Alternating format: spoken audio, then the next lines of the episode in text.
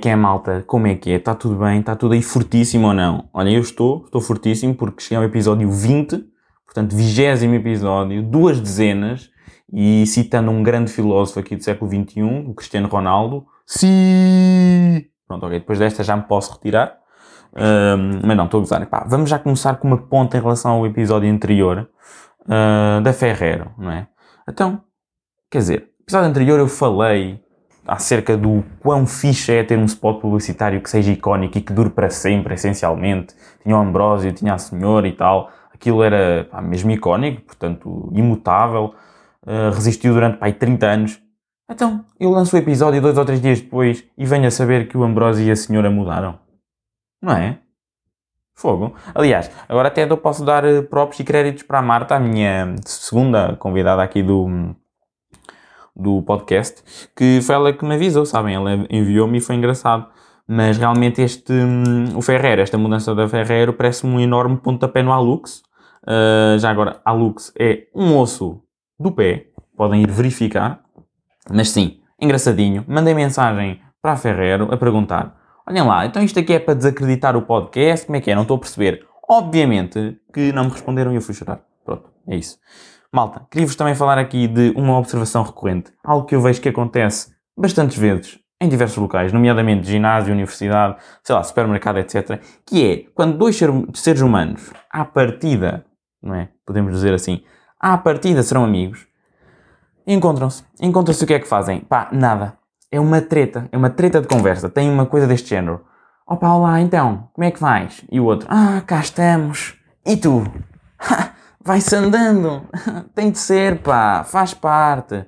E o outro, pá, é verdade, mas olha, este tempo também não ajuda. E o outro, tens razão, tens razão, pá. E andam assim, estão a ver? Andam assim nesta espécie de tango oral, até que esta deplorável troca de palavras frouxas, pá, lá termina. Quando um deles diz uma desculpa esfarrapada deste género, imaginem.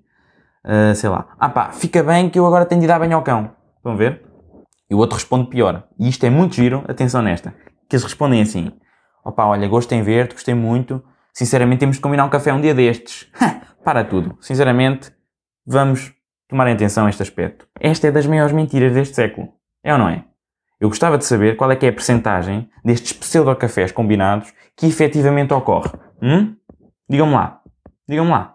Se arredondarmos as unidades, é aproximadamente zero. Ninguém, no seu perfeito juízo, anda para aí é, estes, estes mini-amigos, não é? Que não, não são bem amigos. Não são bem amigos para já. Ponto número um. Não são bem amigos porque eu, se um amigo meu, não tenho esta conversa da treta sem suminho que não se extrai nada, não é? É que isto é conversa genérica que tu tens com uma pessoa que não conheces para quebrar o gelo, não é? Vais dizer que o tempo está lixado nos joelhos e vais dizer vai-se andando e cá estamos. Não vais dizer isto a um amigo teu. E então estes cafés, epá, estes cafés existem só como cortesia porque tu estás a dizer vamos então combinar um café, mas mentalmente estás a pensar por favor não aceites. Isto é só porque socialmente é fixe dizer isto. E a pessoa do outro lado diz é verdade, temos que combinar, pá, temos que combinar um café, claro, um dia destes, quando quiseres, olha, estou sempre livre, e também está a pensar, por favor não, tenho mesmo que ir dar bem ao cão. Pronto, é isto, é isto, essencialmente é isto. Ninguém quer, quer estar nestes diálogos da treta, não é, sem substância, mas eles existem, eles voltam a acontecer, e culpa é de quem? É tua e minha, participamos neles, não é ou não é? Pensem nisto, meus putos, pensem nisto.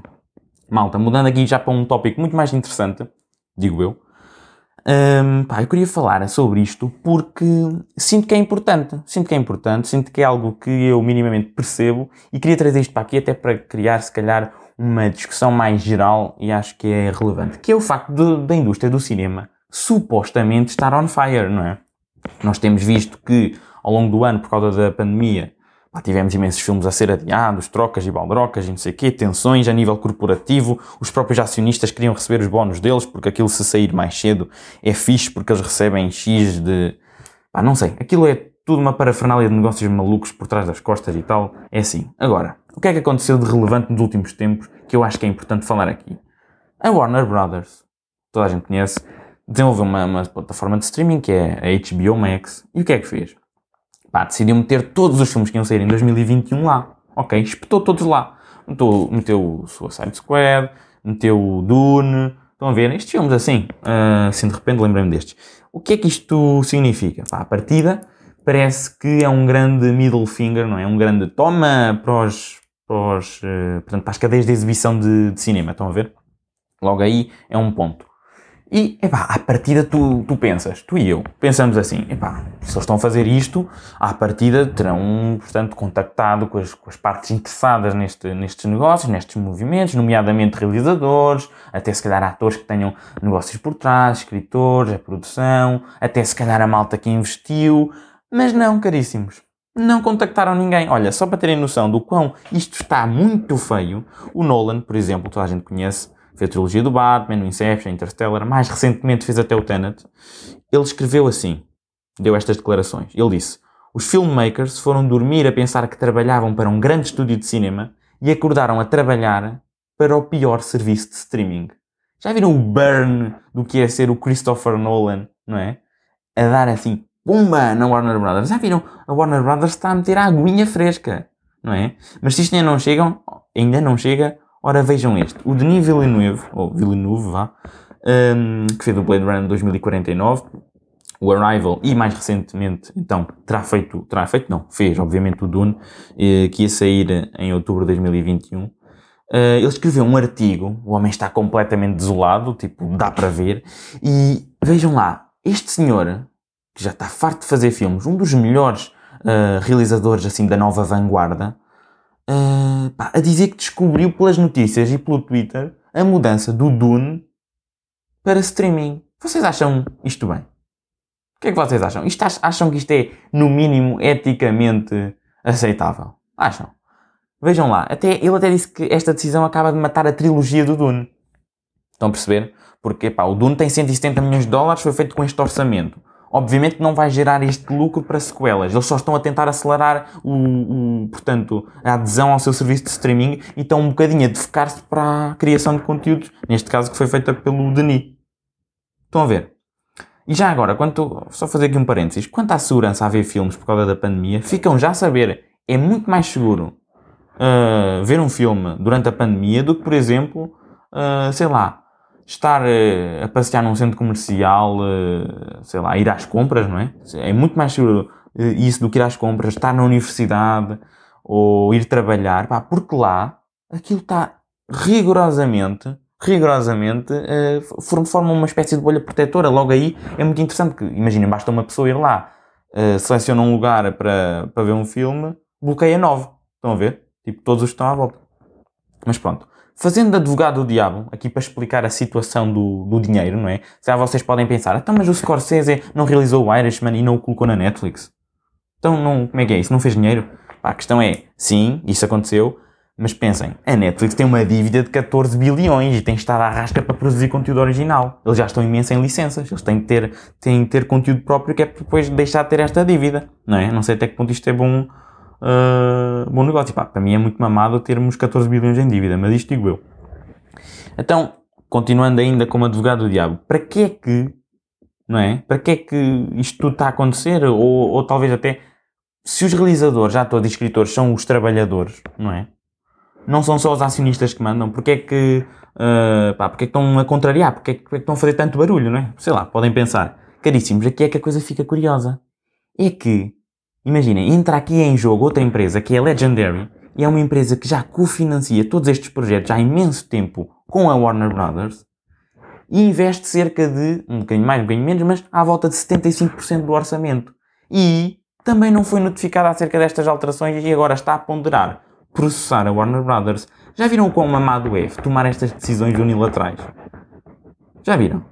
É que nem sequer uma notificação a avisar se deram ao trabalho de fazer, nem aos parceiros, nem às diferentes equipas que criam a arte. É ou não é? Então, mas agora vocês estão a pensar, por que raio é que este gajo está a falar disto? Qual é, qual é que é a relevância da coisa? Caríssimos, já vos explico. É assim, isto é importante porque o streaming não é, por si só, capaz de sustentar a indústria como ela existe hoje, a indústria do cinema. Ou seja, agora é tudo lindo, não é? Porque os, os filmes que vão sair nas plataformas de streaming foram feitos com o intuito de estreia no grande ecrã.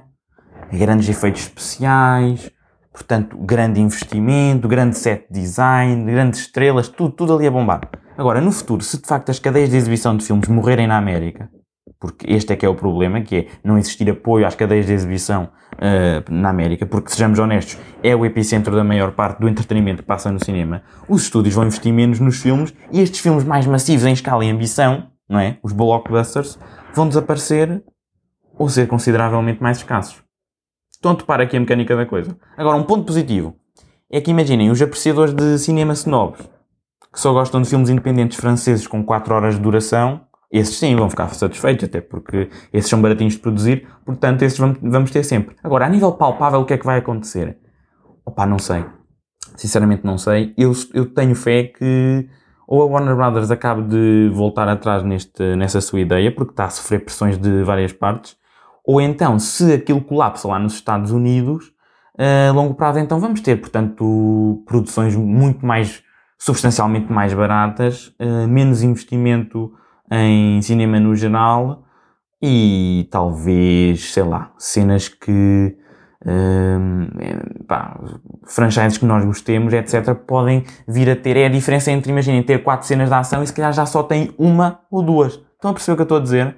E já não é se calhar tão bem executada porque não há dinheiro para tudo, simplesmente porque o, o streaming em casa não, não dá para ter tanto dinheiro. E se eles não fazem dinheiro, eles vão pondo o dinheiro vai. Estão a ver? É um bocado isto, é um bocadinho confuso, mas espero que isto tenha servido para vos elucidar um pouco aqui a situação da sétima arte. Confesso que este episódio foi um bocadinho diferente do habitual, mas achei que era importante uh, para mim falar sobre isto. Eu queria até meter isto em modo vídeo para o YouTube, mas acontece que não tenho uma luz, então não tinha uma luz e era para gravar isto ontem à noite, e então pensei, olhem que se lixo, vai para o podcast e eles ouvem.